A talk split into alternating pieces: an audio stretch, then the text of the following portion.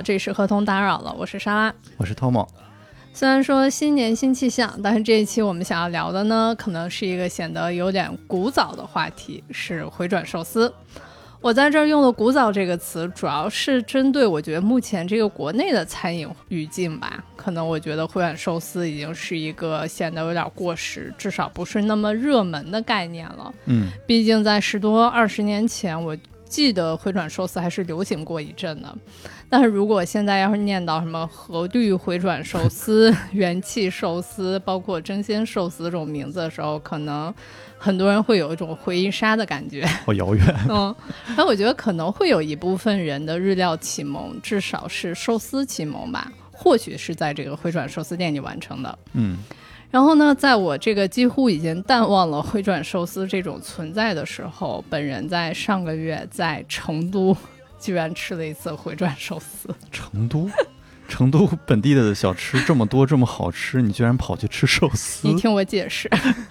这个呢，主要是托了咱们这个知名播客文化有限的主播这个大一老师的福，就咱难得跟大一老师吃趟饭，然后还是在这个美食之乡成都，是吧？咱吃点啥呢？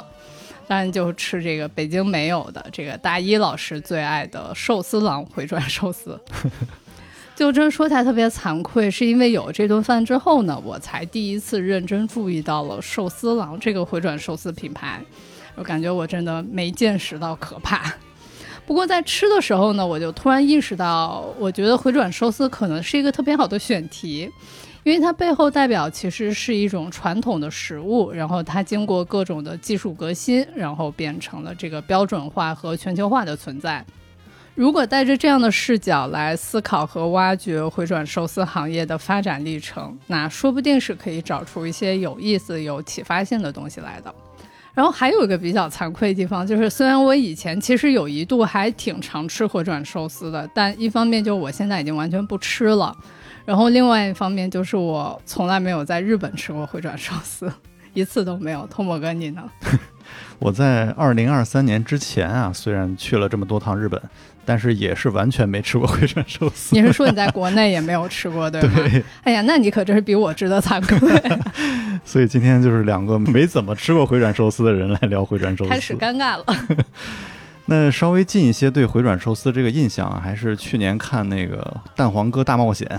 就网飞出的那个古代他妈那个真人剧。嗯嗯。就那个剧刚上来就有一个回转寿司店的场景，就蛋黄哥和他的各种可爱的亲戚们，比如说什么。鱼子烧寿司啦，什么茶碗蒸啊、布丁啊，甚至还有他的远亲，就是那个鱼子军舰寿司等等，都在这个回转的传送带上滚动着，等待着这个人类的临幸。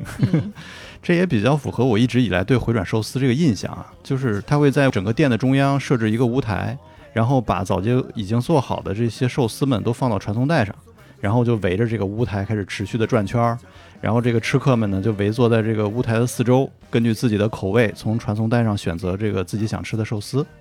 那最后呢，再按照这个盘子的不同规格啊、颜色什么来计费。那沙拉，我看你在北京刚去吃的那家就是这样的，是吧？对，就为了做这个选题，我前阵忍不住去吃了一趟元气寿司，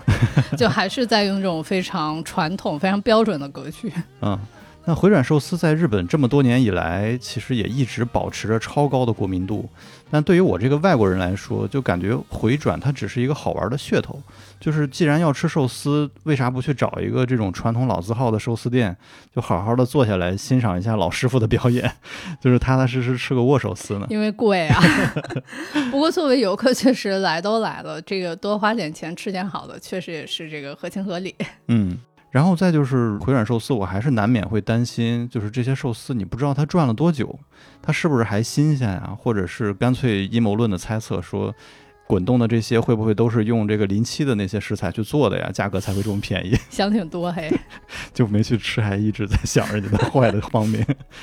而且去年年初不是还有一则很恶心的那个新闻吗？就是成都你去吃的那个品牌。也是日本规模最大的回转寿司连锁店寿司郎，嗯，他有个高中生偷偷舔了公用的这些酱油瓶和水杯，然后还把唾沫抹在这个转台的寿司上，就这一舔不要紧啊，直接把那个寿司郎母公司的这个市值舔没了一百七十个亿的日元，而且对整个回转寿司行业肯定也是带来了巨大的负面影响嘛。就是真的，无论谁在想到那个画面，都会对回转寿司这种形式的这个卫生隐患会感到担忧吧？嗯，那个画面真的太恶心了，而且寿司郎真是横躺一枪。对。那这件事儿之后呢，甚至还出现了反向极端的操作，就是往回转寿司上去喷消毒液。所以呢，我抱着这个回转寿司现在还有人吃吗？就这样的一个疑问，然后去查了下回转寿司整个的销售额，觉得自己真是瞎操心的。二零一一年的时候啊，日本整个回转寿司行业的收入总额为四千六百三十六亿日元。那到了十年后的二零二一年呢，也就是还在疫情期间啊。就它的收入总额甚至刷新了历史记录，达到了恐怖的七千四百亿日元。哇！那虽然之后的这个两年被曝光了各种丑闻，然后对整个行业呢也产生了不少负面影响，但是回转寿司还是以非常惊人的这个适应的速度，继续成为了日本人最爱的快餐品类之一。那感觉在国内过时很久的这个回转寿司，到底为啥在日本还这么受欢迎呢？那带着这些疑问，我去年正好也在日本尝试了几个回转寿司品牌，所以后面我会再详细讲讲店面的体验，包括他们背后的这些科技狠活。那节目最开始还是先让莎拉带大家了解一下回转寿司这个行业的发家史吧。嗯，先温馨提示一下啊，就是本期节目不针对任何品牌进行安利和推广，也不针对任何相关的饮食行为进行倡导或者推荐。成年人还是请为自己，并且只为自己负责。接下来咱们言归正传，这个老规矩还是先从回转寿司的诞生说起。我不得不说，这个回转寿司选题可能是我们台的宿命选题。呵，为啥呢？对，因为回转寿司的这个发明和走红，正好跟咱们之前聊过的两期节目高度相关。一期是啤酒，一期是七零年大阪世博会。这个故事是这样开始的：二十世纪五十年代初啊，有一个叫做白石一名的大阪人。他每天因为自己寿司店生意太好而苦恼的不行，这么甜蜜的烦恼吗？对，因为白石一名他开的是立吞寿司店，走的是性价比路线。嗯，来的呢都是周边工厂的工人和学生，然后大家站着吃，每盘寿司卖的特别便宜，一盘四个卖二十日元，嗯，然后比当时别的店都要便宜将近百分之三十。那这个价格打下来了，生意自然就好嘛，就会热闹到每天这个店里忙不过来，最后就搞得很多厨师不愿意去在这个店打工，因为太累了。反正因为当时处于日本经济上升期，到处都是缺劳工的，所以厨师其实不愁没地儿去，嗯，反倒是白石一名这个当老板的陷入了客人太多但厨师太少的尴尬局面。那面对这样的矛盾呢，白石一名就他就开始。绞尽脑汁想办法，他就观察到说，厨师们之所以忙，是因为有很多时间都被浪费在了要给客人上菜、要递寿司这个环节里。嗯，那能咋办呢？不能咋办，就这么痛苦着吧。直到有一天，白石一民他突然接到了一个邀约，就是有人请他去朝日啤酒厂参观见学。然后在朝日啤酒这儿呢，他就遇到了一个直击灵魂的好东西，就是工厂里的这个啤酒瓶的传送带。他发现说，哎，这个东西有点意思啊，能够自动运输东西。就如果它能有一个类似的机器，把这个寿司从厨房里自动运出来，让顾客自取，然后这个盘子再运回厨师的面前，这不就效率拉满了？听到这儿，大家肯定觉得这个问题已经解决了，对吧？咱们搞一个传送带不就行了吗？结果这传送带一搞，搞了将近十年。嚯，十年，问题出哪儿了？这是？问题就出在传送带拐弯的那个地方。嗯，就你光速脑补一下，一个个盘子，它如果在直道上运输，当然是很简单的，对吧？那你要拐弯的话，它怎么能做到一个个顺着拐过去呢？嗯，就是一旦拐不过去，感觉它一下就撞在一块儿了，这些盘子就全堆起了嘛。然后前面咱们也说过，说白石一民的他的主要客群之一就是周边工厂的工人嘛，嗯，所以呢，他就抓住跟这些老铁们的机会，还一边跟附近工厂合作，就给他们很多的材料费，去让他们尝试做出符合他需求的这个传送带，然后每天呢，自己也跟这些老主顾们一起集思广益，就看说这个问题到底怎么能怎么解决，然后直到有一天。据说是他自己在手里拿一沓那个名片摆弄的时候，他就突然发现名片展开的时候会呈现出一个扇形嘛，嗯，这个扇形正好可以用来解决弯道无法运输的问题，所以咱们今天在回转寿司店里能看到的这种由扇形板组成的传送带，就源自白石一明这次的这个灵光乍现。嗯，据说这条传送带被设置为一个顺时针旋转的这个方向，这个里边也是有小巧思的，就是可以照顾到相对比较多的这些右撇子的客人，就是他在右手拿筷子的同时呢，还方便用左手再去拿传送带上的寿司。所以左撇子客人就得克服一下，是吧。总之就是在这个周边工厂跟白石一民这个通力合作之下吧，嗯，后来呢，终于到了一九五八年，白石一民就开创了全日本第一家回转寿司店，名字叫做回转原路寿司。顺便带大家重温一下啊，一九五八年是日清泡面第一款产品小鸡面诞生的年份，嗯，然后也是三得利那期我们讲过那个托里斯酒吧在全日本盛行，然后洋酒天国杂志备受追捧的那个年代。这个 callback 到了我们聊过的这个日清和三得利，就本来不是说这期要 Q 那个世博会和啤酒吗？就感觉我们做的期数越多，好像再做新选题就跟之前打造的整个这个品牌的时间线有着更多千丝万缕的联系。嗯，就是要让知识融会贯通起来嘛。咱们说回白石一名啊，尽管这个时候它的寿司价格从一盘四个二十日元涨到了五十日元，嗯，但一方面就是这个跟当时物价水平相比还是很划算的。我查阅一下当时的物价，豆腐的价格是十五日元。所以要这么来看的话，寿司是不贵的。然后除了性价比这个卖点之外呢，更重要的当然就是这个卖寿司的形式太奇怪了，太稀奇了。是，当时附近的小学生路过的时候都会大喊：“哎呀，有寿司在转！” 都成了叽叽喳喳的活广告们，是吧？嗯，而且白石一云他自己又很会搞事情。他开业当天，他邀请了一些当地的媒体来店里面嘛，嗯，然后他就放下豪言说：“本店的寿司盘能绕着餐厅移动，就像天空中卫星的运动。哇，太秀了！而且除了有噱头之外，回转寿司还有一个特点就是快。”因为你随时拿随时吃嘛，嗯，那这个特点呢，本身其实也是比较适合这个火急火燎大阪人的。这可能也是回转寿司这种形式诞生在大阪的原因吧。总之，在这么多这个优点的加持之下呀，原路回转寿司店的门口每天就大排长龙。很快到了这个一九六零年，白石一民就在道顿窟开出了自己的第二家店。嗯。故事讲到这儿，咱们先简单的总结一下：五十年代在战后经济增长期的这个大背景之下，白石一民通过创新的技术发明，创造出了一种全新的餐饮形式。从这个时候开始，对于寿司而言，命运的齿轮开始转动了。传统的食物从此就踏上了技术化和快餐化的道路，而白石一民作为奠基人呢，当然功不可没。除了将传送带发明出来以外，他对技术细节的思考始终没有停止过。比方说，我不知道大家有没有考虑过回转寿司这个转速的问题，到底该用什么样的速度来传送呢？这个让我想起日清方便面那期，就是要等三分钟的这个骗局。白石一民说不是骗局啊，他给了一个非常标准答案，说是每秒八厘米。嗯，因为根据他的反复调试和测算，他说每秒传输八厘米的话，刚好能够让顾客有足够的时间查看并思考选择哪一碟。太慢会让人焦虑，太快又会让人着急。除了能照顾到用户心理，每秒八厘米还是能防止寿司掉落或者松散的一个最佳的转速，这个也是有物理依据的。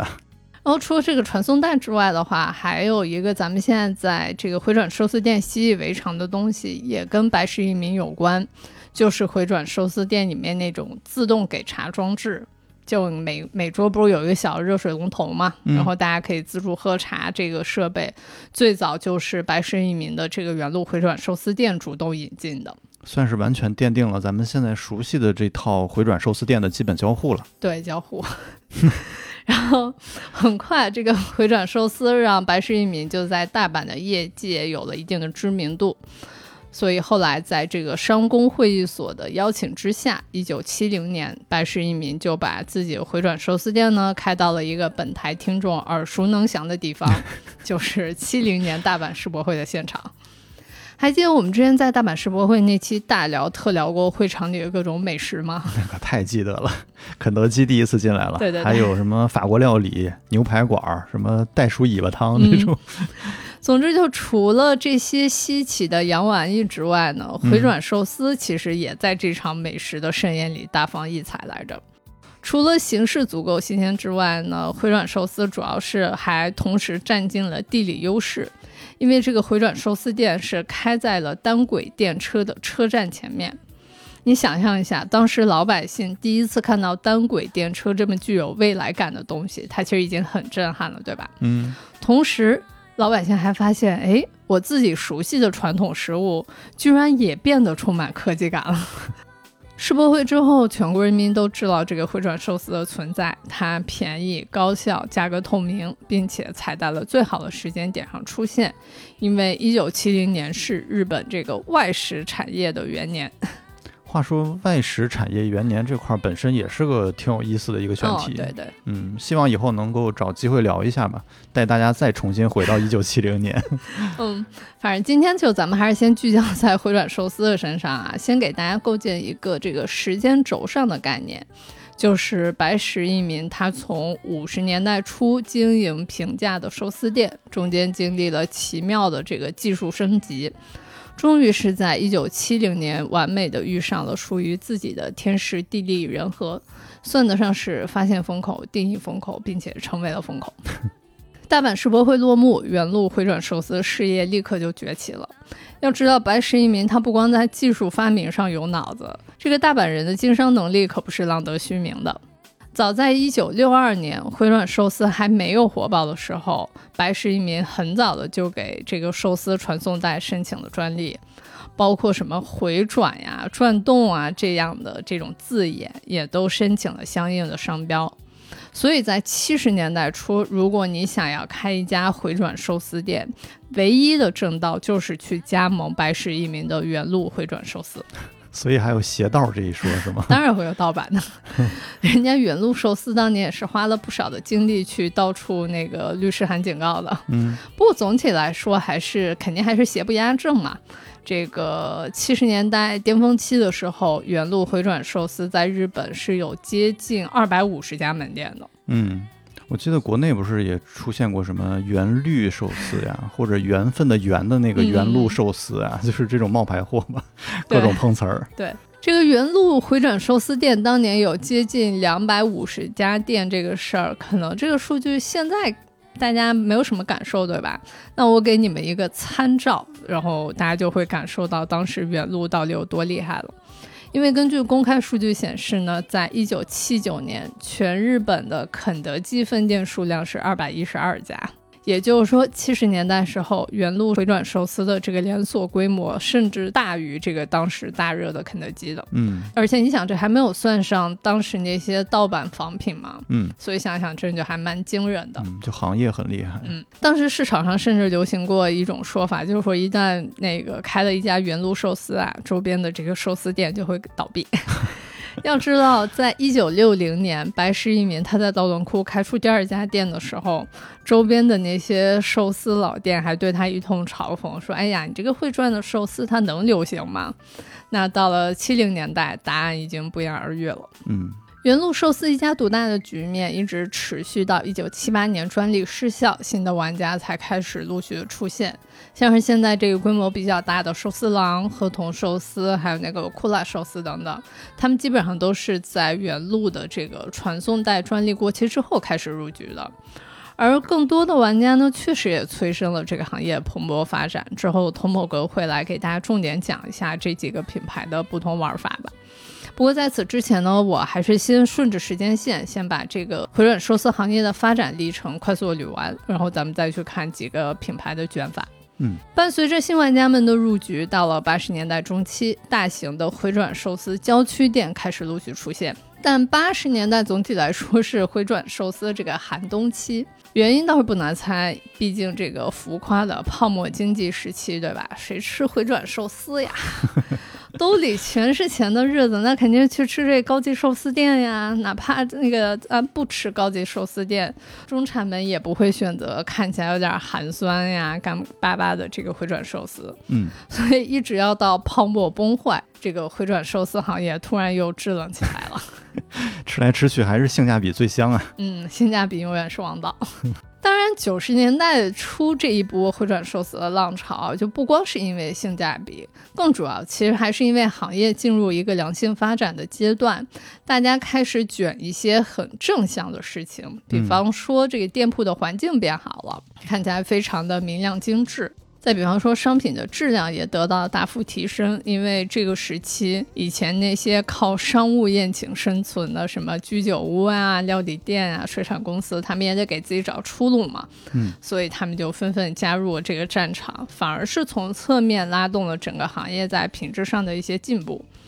再加上前面说过的，八十年代中期，回转寿司已经开始有了成为那个郊区家庭餐馆的趋势，所以它的菜单也开始变得多样化，除了寿司，还多了甜品啊、沙拉啊、啤酒等等，最后整个业态品质在变好，东西在变丰富，吸纳的客群自然也就会越来越宽广。那根据《日本流行美食文化史》这本书里的数据，到了一九九六年，回转寿司店就开始进入了激增的阶段，市场份额占到日本寿司市场的三成，然后门店数量高达四千家，并且保持每年五百家的这个增长速度。数据这种东西呢，当然是要对比着看才知道有多可怕。我翻看了一下一个那个华创证券的研报。在回转寿司店激增的同一时期，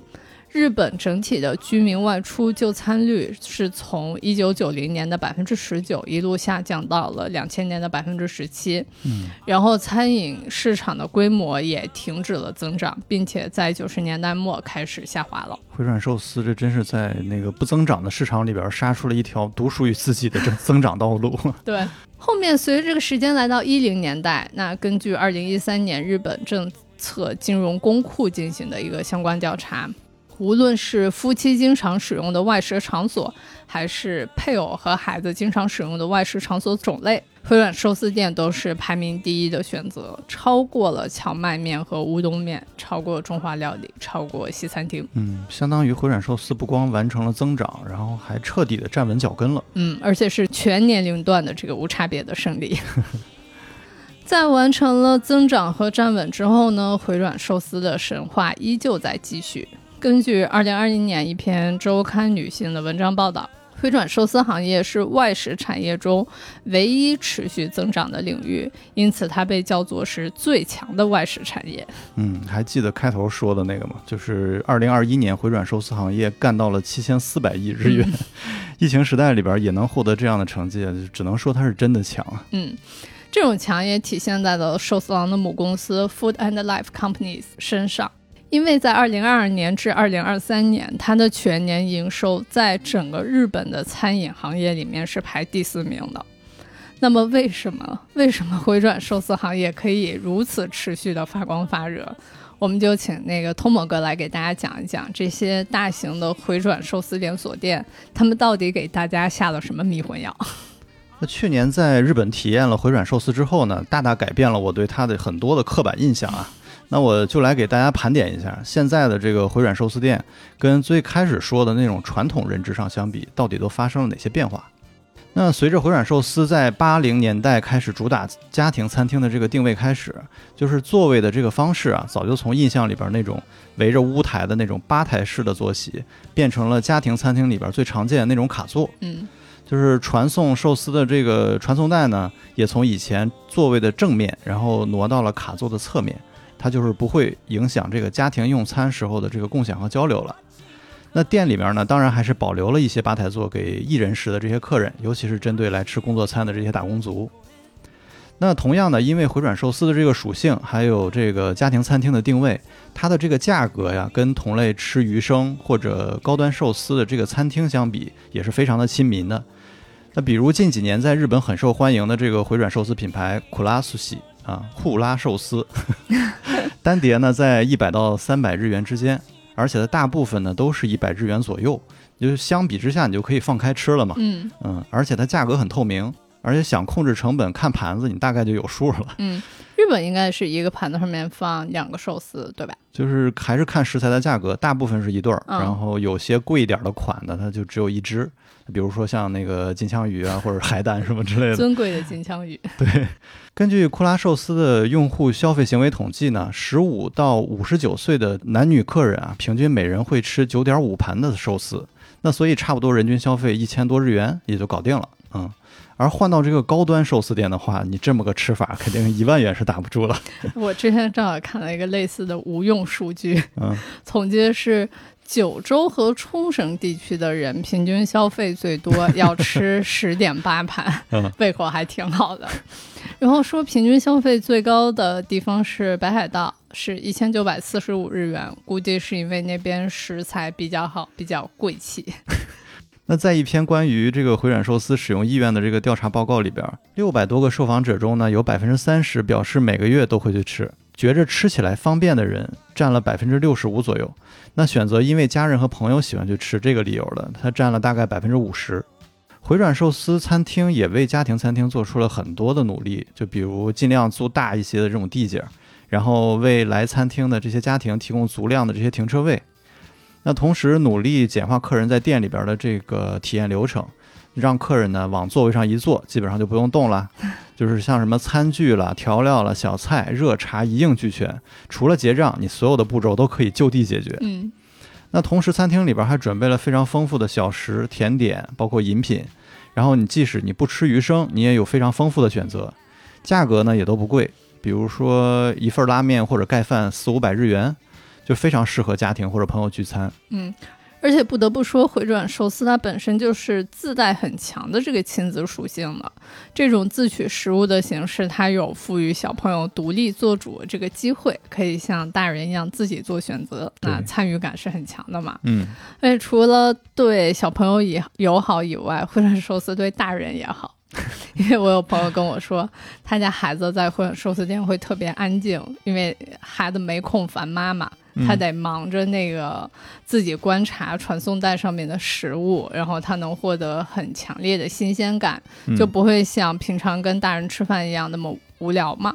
所以我觉得回转寿司店真的是亲子关系的润滑剂啊！真的是。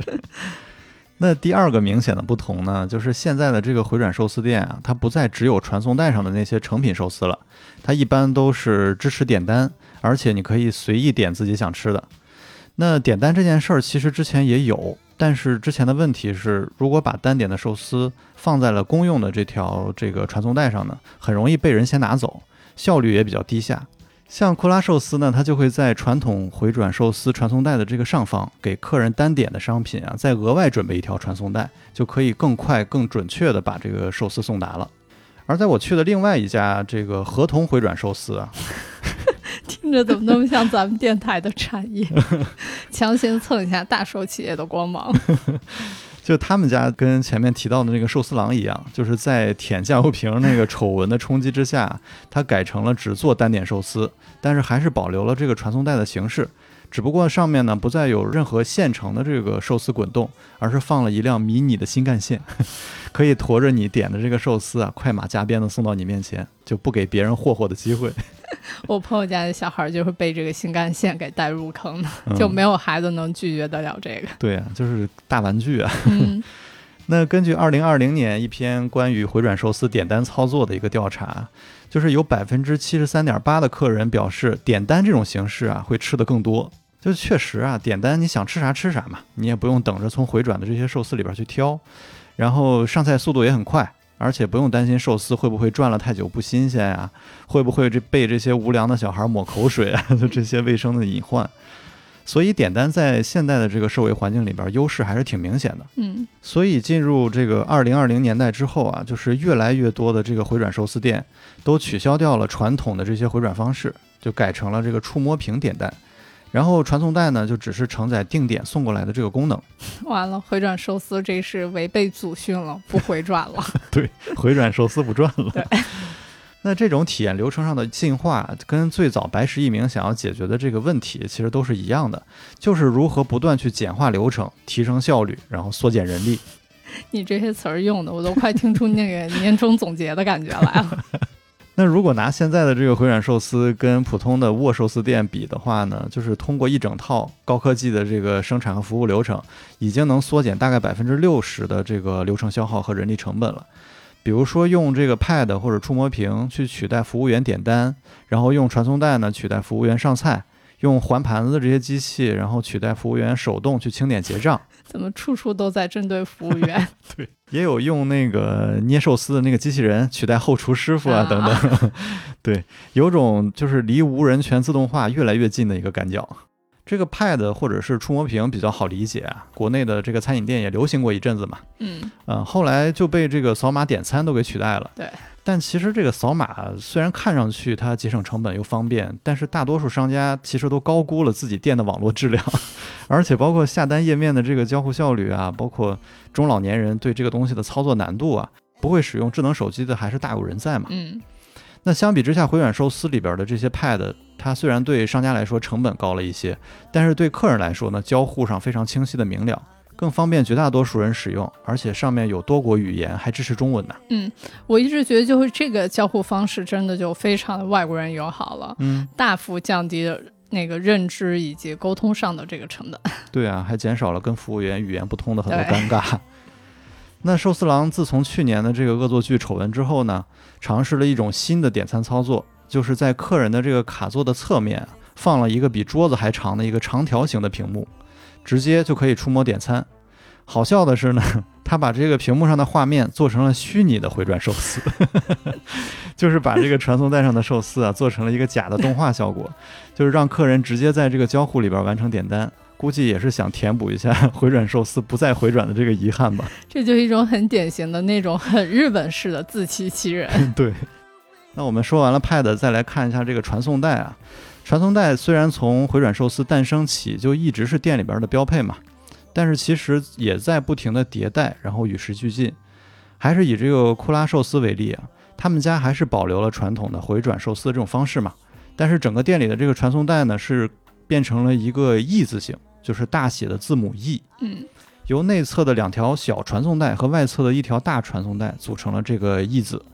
然后这个布局呢，可以让店内的空间利用最大化。比如他们家标准店铺四百平米的一个店面，可以轻松容纳将近二百位顾客。呃，据说那个呷哺呷哺是有借鉴这个异形的布局的，大家是不是脑子里面已经有画面了？那为了匹配这个 E 字形的布局，他们还把白石一明的那个黄金八厘米的每秒的移动速度改成了九点五厘米每秒。那莎拉，你猜猜这是为啥呀？这个八厘米是从用户心理出发，九点五厘米肯定也还得是又发现了点啥吧？肯定还是跟他的顾客相关嘛。嗯，他们根据自己每年接待的一亿三千万的顾客，然后分析出来。客人刚进店的头十五分钟的时候啊，就是最饿，而且消费力最强。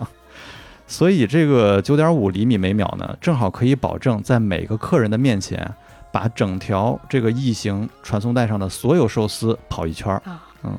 而且这条传送带上的所有寿司排序也不是随机的，就是总部呢会根据每年的这个用户行为数据开会研讨出一个大致的排序，然后每周呢再根据这个消费倾向的变化。再开会讨论，再进行微调，所有这一切都是为了最大化客人在头十五分钟的这个消费力，为了大家最饿的十五分钟，太努力了。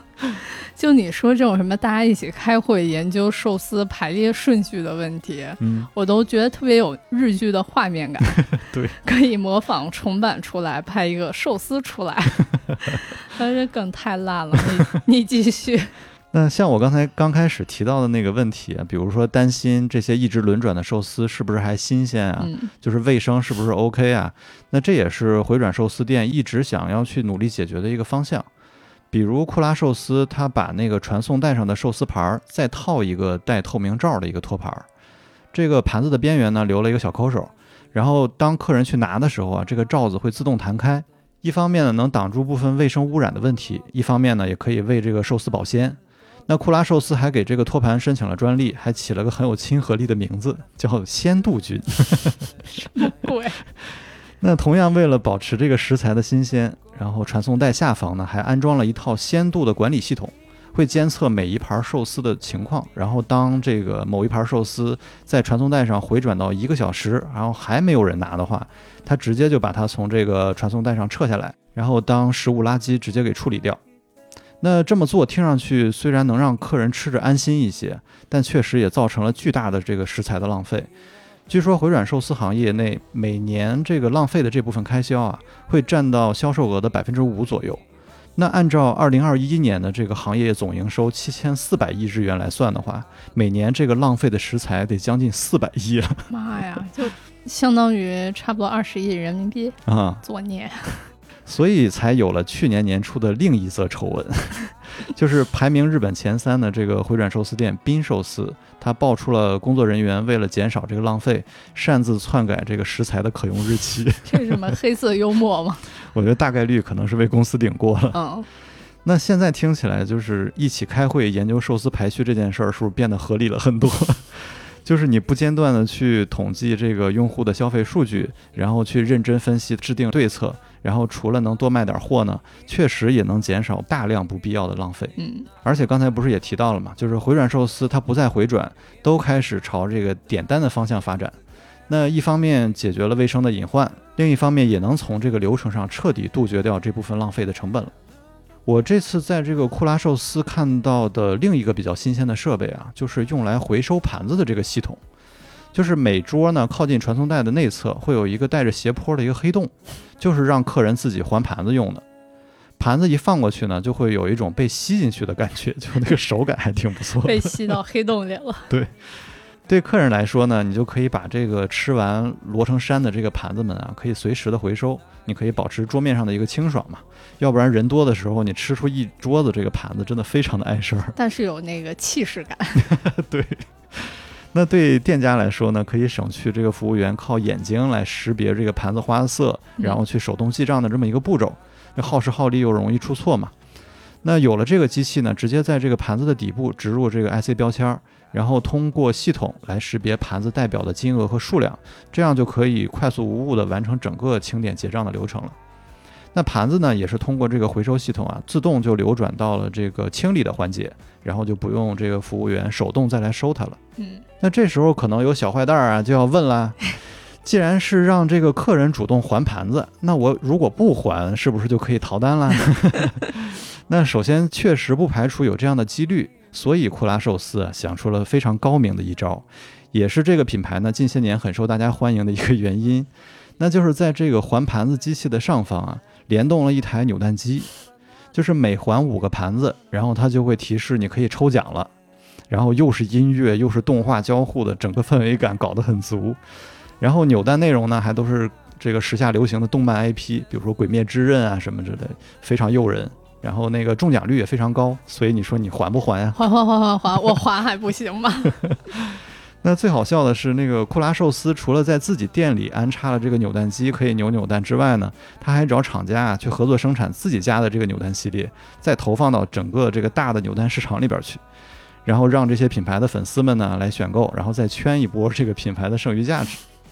第一类他们家做的这个扭蛋啊，就是大家很容易联想到的，肯定就是他们家主推的各种寿司啊，会连带着这个库拉寿司特色的这个盘子，还有透明罩的托盘儿。那第二大类呢，就是 IP 的这个联名，比如说像 Hello Kitty 啊、蜡笔小新啊、轻松熊啊，就是很多 IP 都跟他们家合作过。但当然，这种合作它不可能是纯 IP 的展示嘛，它都是正儿八经的把 IP 跟寿司放在一起的一些定制的限量款。就跟我上次给你看的那个把 Hello Kitty 做成寿司那个，还挺吓人的。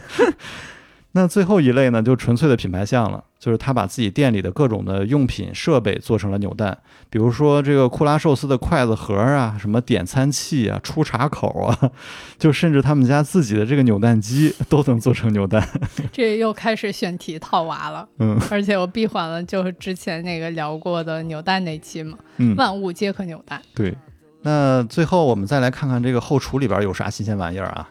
想说前台都已经这么的科技和自动化了，那后台岂不是直接得配上那种什么机器人摇臂啊，变成全自动的寿司生产线了？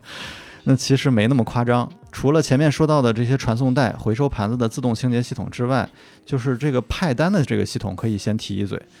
就是除了这个客人的点单之外啊，电脑会按照制定好的这个寿司的排序，自动给这个后厨来派单。就是一个是可以确保总部。呕心沥血研究出的这个大排序不被打乱，一方面呢，也是可以随时分析店内消费的这个情况，可以及时去补单。然后另外一套先进点的设备就是做米饭用的这个生产线了，它用了好几个超大的这个电饭煲把生米煮成熟饭，然后再加醋进去，在一个大型的搅拌机里边变成醋饭，然后呢再交给一个寿司机器人去捏成饭团儿。虽然叫机器人，就是它其实就是个长方形的机器。看上去跟饮水机差不多大，然后把搅好的这个醋饭放进去之后呢，它可以迅速的加工成标志的椭圆形，同时呢还能全程加热，让这个饭团保持在最适宜也是最接近人体温度的这个三十六度，甚至呢还可以通过前爪上装的一个奶嘴材质的那个塑料。然后去模仿寿司师傅手捏的时候注入的那种空气感，让寿司看上去更加的蓬松，但是夹起来呢又不会散，咬下去也是实的。市面上常见的这个机器啊，每小时可以产出两千多到三千多的饭团。昨天我还翻到了一个最新款，就是每小时能捏出四千八百罐。我的妈呀！还能够做出从紧实到柔软七段口感的变化。这也太省寿司师傅了。对，其实白世一民他在七零年那个世博会回转寿司火了之后，他就提出过寿司机器人这种大胆的想法的，但是当时是没有实现的嘛。嗯。不过在二零二一年的时候，他发明的这个回转寿司的传送带跟自动捏饭的寿司机器人都一起被日本的机械学会评为了机械遗产。哦，也是实至名归吧。是。一家回转寿司店里边有这么多的高科技的设备，然后它一方面是节省了成本，然后提高了效率，还把所有的这个产出都标准化了，这一点非常适合连锁店。比如说像那个九点五厘米每秒的这个传送速度啊，然后那个寿司机器人就是维持在三十六度的这个饭团啊，甚至连每一个桌上用来泡茶的这个热水的出水口都能稳稳的恒定在八十五度。那反过来，这些设备上的大规模的投入，也把想入场的一些小规模的商家都限制在门外了，就是让回转寿司变成了只有大型的连锁品牌才能玩得起的一个投资的生意。嗯，那这一趴聊下来，想必大家也都能感受到，就是回转寿司它虽然有很多非常高科技的成分，但是它并没有盲目的去追求科技，而是通过持续去收集海量的这些用户消费数据，然后用来精进它自己的服务细节。让每一项技术呢，真正的去贴合那些细致入微的小巧思，去隐形在消费的整个过程里边，真正的服务客人。对于商家来说呢，这样的操作可以通过提高顾客的满意度，减少浪费率，然后提升销售额。而对于客人来说呢，即使少了与服务员的交互，那即使明知道走进了这个大数据的陷阱，但是你被这些科技围绕着呢，也不会觉得冰冷，反倒是更能自在的享受用餐了。那这种模式不得不说，在疫情的时候确实也太好用了吧！直接毫无压力给大家表演个无接触用餐，而且也特别适合内向的人。对。那这种借助科技来提高客人体验的这个整个路径，我觉得才是王道啊。嗯嗯，就是科技本来就是用来满足商家追求效率啊，去统计用户数据的这些需求嘛。你不能说为了追求科技搞一个贼难用的东西，然后把使用的压力全都转嫁给客人。嗯，那作为客人，你不需要知道这套昂贵的系统是怎么运转的，你享受这种无脑的满足就可以了。那刚刚也提到了回转寿司为了主打家庭的这个定位，然后把寿司的价格压得很低嘛。那这一百日元出头一盘的价格，不禁都替这个商家会担心，就真的能赚回来吗？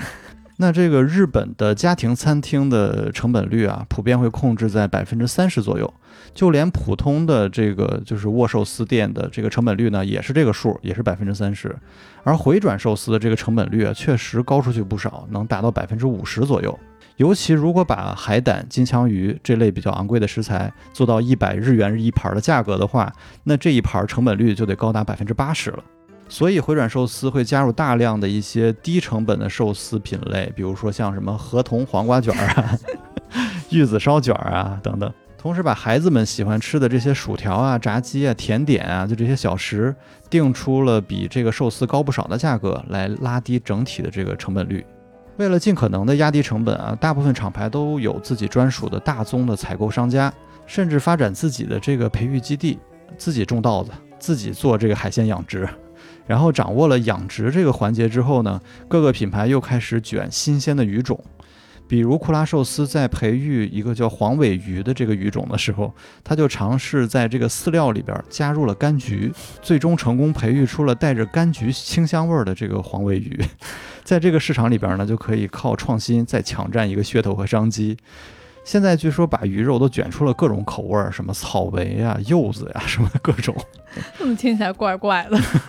我之前正好有读到，他们家从二零一五年起还采用了一种叫做定制网整船购买的形式，就是说不管这个渔民从网里面捞出来，捞出来的是什么鱼，他们家都全盘接收。然后就哪怕捞出来的是用不了的小鱼也没关系，把这个小鱼放到养殖场里就是了。长大之后还能为这个店里服务，听着好残忍。对，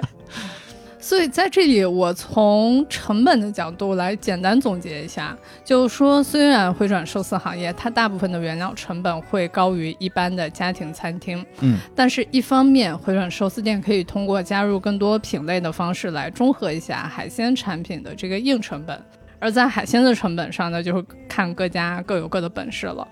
最主要是整个行业其实可以通过寿司机器人来节约后厨的成本。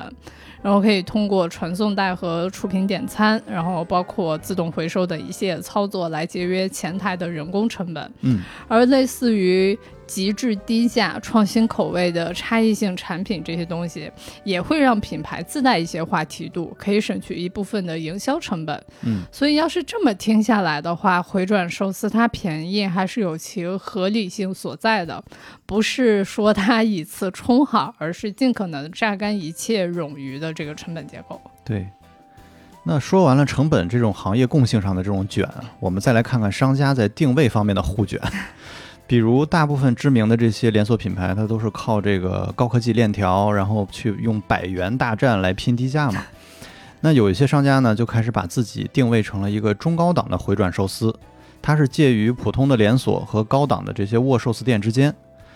比如这个奇遇起家的和点寿司，它就把这个回转寿司、日式料亭，包括水产市场的整个的感觉组合到了一起。然后先是让这个服务员亲切的交流啊，然后再用这个现场用活鱼制作寿司，然后以这两种方式来出名。比如一进门呢，寿司师傅和店员就来迎接你了。入座之后啊，师傅就开始了水产市场里边才会有的那种叫卖秀。把招牌的这个鲜鱼跟祭品一样高高的举起来，然后隆重的介绍展示，吸引客人现场点单，然后就现场处理成这个寿司。这种传递品牌质感咋说呢？挺秀的，但是对我们这种 i 人非常不友好，吵死了。那卷完了上面这些呢？卷到日本国内卷无可卷，这几大回转寿司的连锁品牌又开始积极的去扩张海外的市场。尤其在疫情之后吧，就是各国的政策都放开了，然后外食的这个餐饮业呢也逐渐恢复，也是确实是一个扩张的好时机。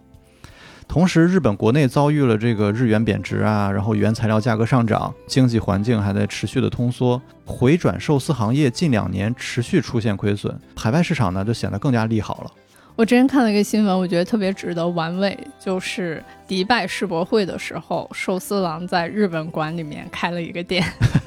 这个背后的小心思可以说是不言而喻了。是想借助世博会再创辉煌吗？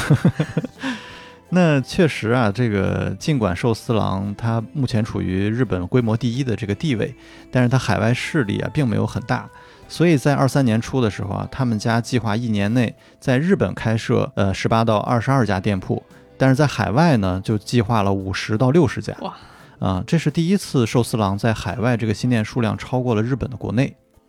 而这个库拉寿司呢，去年在上海开了第一家试点，随后呢又紧跟着开了两家，计划未来十年内啊在中国会开设一百家店铺，预计到二零三零年全球的海外店铺扩张到四百家。毕竟库拉都已经请到那个佐藤可士和来做品牌视觉的这个迭代了。嗯，显然，在这个日本已经卷到极致之后，海外市场即将会成为这几大连锁品牌的星辰大海。而且说到底，因为它整个行业已经依托科技的力量实现了标准化嘛，那标准化自然而然就会利好这个全球化的实现。嗯，在这个趋势之下呢，我觉得我们有必要再回头看一下回转寿司的行业发展史。咱们现在呢，把这几个日本的牌子先放到一边，从其他国家的场景出发。再来看一看回转寿司这种业态对于寿司，乃至于对于日本在全世界的传播，曾经起到过什么样的作用？嗯，咱们先把目光放到以黑暗料理著称的英国，相信对于很多英国留学生而言，Yo Sushi 这个名字肯定不陌生。这是一家诞生自英国的全球连锁级别的回转寿司店。它在英国的分店数量超过了一百间，然后同时还在爱尔兰、沙特、科威特、阿联酋等国家有分店。就他还不是日本的，是英国本地的回转寿司店。对，英国回转寿司出海，太奇怪这句话。嗯。那说回这个回转寿司这个新鲜玩意儿，它第一次出现在英国是一九九四年，非常早了。嗯，而 Yo Sushi 的这个历史呢，则可以追溯到一九九七年。Yo Sushi 的这个创始人伍德罗夫，他对日本一无所知。这位老哥他之所以会开回转寿司店，纯粹是为了对抗自己的中年危机。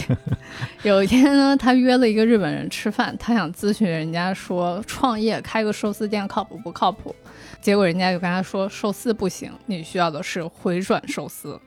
而伍德罗夫听懵了，这词儿啥意思？他没听说过。嗯。于是呢，他就一边犯嘀咕，一边申请贷款，一边研究场地。终于在一九九七年，他就把这个店开起来了。然后这个又 sushi 营业的第一周没有人，第二周呢生意不佳。这也怨不得英国人嘛。就毕竟当时大家可能连寿司是什么都没有认知，结果这玩意儿还在旋转，就想想还挺吓人的。肯定即使进了店也无所适从。嗯，你说对了，因为跟美国不同，九十年代的伦敦当时还是连寿司店都没有几家的。嗯，结果这个又苏式还搞一下子搞得这么的超前，就给大家吓得只敢站在门口看。嗯，不过随着后面大家这个口口相传呢，这个生意一下也就做起来了。开业的第一年，一九九七年，伍德罗夫就挣到了一百万英镑。二零一九年的时候，他甚至就合并了一个拥有七百家寿司店的美国运营商。天哪！可以说，这个 Yo Sushi 它不光实现了自己的商业价值，然后同时也为英国人民的寿司启蒙做出了突出贡献，让美食荒漠里的人民感受到来自东方的神秘力量。而对于同处东方的新加坡而言呢，日本寿司能够打开新加坡的市场，同样依靠的是回转寿司的普及。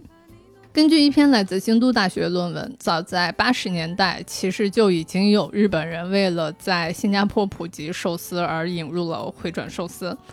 但是当时反响很一般，因为很显然，尽管新加坡是一个多民族国家，但不管是华人、马来人、印度人，就没有一个族裔是将生食作为日常饮食习惯的。嗯，这也就是寿司在早期的全球化进程里非常大的一个阻力嘛。大家都不会吃生鱼嘛。嗯，然后变化是发生在了九十年代。伴随着新加坡人均消费水平的高速提升，然后年轻人的购买力也在不断增强。这一部分人最大的特点当然就是爱尝鲜，然后热衷于接触外国来的新鲜事物。与此同时，新加坡也在这个政府的层面也正好处于发力的阶段。新加坡政府想要大力打造这个国际化的饮食氛围。这个趋势呢，就让很多日本人甚至新加坡人都开始对经营日料店表现出了兴趣。而之前说的这个饮食习惯的问题，它当然不是不可调和的嘛。你在配料呀、调味方面做一些本地化改良就好了呀。食材可以随便改，只要寿司饭本饭里面还是放了寿司醋，然后放了芥末，吃起来要沾酱油。那么在新加坡人的这个认知里面，符合这个调料公式的，它就叫做寿司。就 想起了海外市场里边寿司卷这种非正统寿司，好像会更受欢迎一些。也不会再说可怕的加州卷吧？对。对于这个时期新加坡而言，还有一个不能忽视的一个趋势，就是日本大众文化在新加坡的盛行。嗯，当时那个新加坡特别流行看日本的漫画呀、动画、电视剧。这些媒体内容呢，它自然而然的就会展现出一种令人心驰神往的饮食方式，刺激着大家想要去尝鲜。有了这么多铺垫之后，终于寿司在新加坡迎来了自己的这个天时地利人和，并且是以回转寿司的形态，在年轻人和普通劳动者的这个中间快速普及开。同时还催生出了一些本土的回转寿司连锁品牌，其中有一个牌子还一度推出过什么全亚洲最长的寿司传送带。哎，新加坡人还挺有意思的。我看那个论文里写说，有的人会把回转寿司店当下午茶店来用，嗯，吃几盘寿司，然后跟朋友边喝茶边聊天，反正茶也是自助的嘛，确实是个还不错的方式。就跟我在伦敦去吃那个益丰堂一样，去了发现是个酒吧，拉面更像是小食。那日料在不同国家确实也扮演着不同的角色。嗯。在这篇京都大学论文里，有一段话我特别想要引用，作者是这么说的。于新加坡人来说，吃寿司是一种体验异国文化的方式。在寿司店里，通过寿司的陈列、日本风格的餐具、日式的服务、寿司旋转带以及寿司的色彩和味道，新加坡人可以体验到日本文化。通过吃寿司，新加坡人不仅能感受到日本，同时也能更深刻地感受到新加坡作为一个大都市和国际城市的地位。我对这段话的喜欢在于，它展示出了那种文化流动起来之后特别积极的一面。因为异国文化，它既能让人体验到一种来自外在的新鲜，同时也是一种对于自我定位的重塑和确认。它其实是一种双向的东西嘛？对。然而，无论是在英国还是在新加坡，尽管回转寿司让当地人认识了日本寿司这种东西，但是有一个无可避免的争议是，这些在海外流行的寿司传送带上那些花里胡哨的东西，那些涂满了美乃滋的东西，它们到底能不能被叫做寿司？非常有意思的是，早在1952年，日本著名的美食家北大陆鲁山人他曾经爆言过。这样下去，现在可能会出现番茄寿司、三明治寿司、炸猪排寿司等等，创意和创新将会变得肆无忌惮，江户前寿司的骄傲和勇气将不复存在。尽管他吐槽的是那个时候日本国内的寿司行业状况，但是很不幸，在全球化的今天，他的吐槽成真了。是。现如今，墨西哥的青辣椒、巴西的香蕉和芒果、波兰的覆盆子果酱、保加利亚的草莓、德国的苹果，它们的共性在于都在当地被当作是了寿司的食材。可还行，全球人民都在充分的发挥自己的聪明才智。但这个自然规律是无法逆转的，就是食物它输出到海外，它必然是要经受这个口味本地化的一个过程。嗯，这只是一种食物嘛，大家就是来吃口饭，你还能指望全球人民站在你的角度去共享民族精神吗？可说呢。所以就是这个说回前面的争议啊，那这些变了种的寿司，它还能叫寿司吗？保守人士当然会认为这些东西都是邪教，是假的冒牌货，不是正统的料理。可咱们就算暂且不说日本有可能是全世界最能融合外国料理的国家，嗯，像拉面啊，什么炸猪排、咖喱饭、蛋包饭、明太子意面，哪一个是所谓的正宗日本菜？对，就是咱们就算抛开这些不说，我举一个寿司界的极端例子。三文鱼寿司这种地球人都知道的寿司种类，嗯，它的诞生和走红本身就是源自全球化对于日本传统的重塑。毕竟在历史上，三文鱼从来就不是日本人会生食的食材。嗯，传统意义上的日本三文鱼是指北海道鲑鱼嘛，是淡水鱼，有寄生虫，所以没法生吃。嗯。那三文鱼在日本走红的故事，可能很多人都听说过了。就是简单来说嘛，八十年代中后期，挪威为了卖掉自己养殖养多了的三文鱼，就专门针对这个日本市场做了大规模的推广营销。经过一系列波折之后呢，因为物美价廉而被接受，并且因为正好符合回转寿司店的这个低价策略，最终是在回转寿司店里面获得了快速的推广和走红。二零一二年的时候，挪威首相甚至还亲自在日本的回转寿司店里面办活动来推广三文鱼，也太拼了。总之，是因为挪威人的不懈努力，三文鱼寿司这种原本不存在的东西，在回转寿司店里面借势发力，不光是俘获了全日本人民的心啊！就翻看任何一个日本的回转寿司店调查，这个三文鱼寿司绝绝对对不会跌出前两名。嗯，对，就是不光本国人喜欢，更主要的是。不管江户前的老师傅们有多么不乐意，只要你掏出手机打出寿司的这个 emoji，你就得承认三文鱼寿司是日本寿司在世界上的代名词。对，这个漫长的故事讲到这里，让我们把这个思路带回最初的起点。五十年代初，在白石一民他被邀请去朝日啤酒厂参观见学的时候，嗯，他绝对不会想到自己命运将会被一个啤酒传送带改变。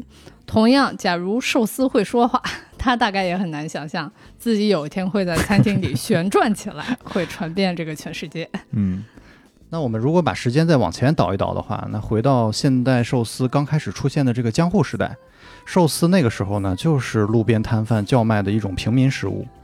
那战后，随着这个日本城市的现代化进程和经济的飞速发展，然后寿司从街头进入了店铺，变成了这个工薪阶层无法随时随地享用的一种高端的餐饮类型了。而这白石一明呢，又用超前的这个销售的意识和科技理念，让它再次平民化，可以说是把寿司又还给了人民。这个还给人民说的太好了。那虽然八十年代的这个消费升级让回转寿司受到了一段时间的冷落。但是这个泡沫破灭之后呢，民众又坚定地重回了性价比的怀抱。那回转寿司就像是冲在日本餐饮消费前线的一个先锋，它也是经济发展规律的一个见证者。这个行业能抵抗这么多不同阶段的客观条件来发展到今天，主要还是因为它对于客人需求的重视，并且用众多的小巧思去借助科技也好，服务也好，它都能契合到这个点上来。嗯，知名美食刊物 Sour。把这个回转寿司称为机械自动化满足感的艺术，它是遍布全球却仍被低估的餐饮现象。它包含了当前时代最典型的就餐模式，用平价、富有包容性的方式提供相对有营养的食物，然后大量利用科技的力量，却让消费者拥有不求甚解的轻松。那这种模式听下来，它其实比起快餐厅回转寿司呢，它更像是一个环球影城或者迪士尼一样的一个嘉年华。嗯，就它流程靠这个科技无缝的去运转，工作人员呢更像是维护流程，然后打造氛围的一个表演者。而对于客人来说呢，也不只是为了来饱腹嘛，就还可以享受到高娱乐化的这个自助服务体验。说白了就是个大玩具。那尤其现在的这个餐饮行业，在外卖兴起，包括经济下行的这种双重的冲击下面，这种的娱乐方式也已经是吸引外食的一个常用的手段了。那很期待，就是未来它会升级成一个什么样子？嗯，今天咱们这么一通聊下来，其实主要聊了两条线：一条关于这个回转寿司的成长史，看到了一个行业如何能够不断穿越时间周期，依托标准化和科技化，不断的在客户需求的细节处做文章。这让整个行业没有在成为爆款之后迅速消失，也让传统的食物一直都没有脱离群众基础。毕竟，在《流行美食文化史》那本书里，作者提到九十年代回转寿司热潮的时候，给出的评价是。多亏了回转寿司，寿司才能在大米和鱼的地位岌岌可危的时代，荣升为孩子们的最爱，受欢迎程度甚至超过了汉堡包。嗯，从这个角度来看，回转寿司对于饮食传统的流行性来讲，确实属于功不可没了。对，除了回转寿司在日本国内的发展之外呢，我们其实也简单的回顾一下回转寿司在世界范畴内的一些小故事了。这背后有寿司的全球化，也有日本的全球化和被全球化。尽管回转寿司产业跟寿司在全球范围内的传播不构成直接的因果关系，但我觉得这就是文化流动性的魅力所在吧。文化传播从来不是一加一等于二那么简单。嗯，饮食文化与流行文化之间需要相互的交融和碰撞，也需要天时地利人和等一系列的机遇。所以跟托某哥一样，我对回转寿司行业也充满期待，因为我真的很好奇。现在的这些回转寿司品牌，在这一次的这个大出海之后，来自日本的寿司在国际的舞台上会再次讲出什么样的新故事？嗯，那我们这一期录到这儿又该说再见了。那欢迎大家在评论区秀出你对回转寿司的这个感受。那觉得内容不错呢，还是请大家多多转发推荐，就谢谢各位啦。感谢。那下个月因为春节的关系啊，本台例行停更一期啊。咱这个偷懒真是合情合理。对，为了弥补这个月的缺憾呢，我们还是为大家准备了龙年份的手机和电脑壁纸。除了主打一个喜迎新年的节日氛围呢，还埋了一个很古早的漫画梗，大家可以看看能不能 get 到。嗯，反正就是大家可以去关注我们的同名小红书，然后在那边就可以获取到我们合同的这个原版高清壁纸。嗯。那农历年前的最后一期到这儿就结束了，提前预祝大家春节愉快。嗯，祝大家春节愉快，吃好喝好，然后我们争取三月份尽早的回归。好，那这期就这样了，拜拜，拜拜。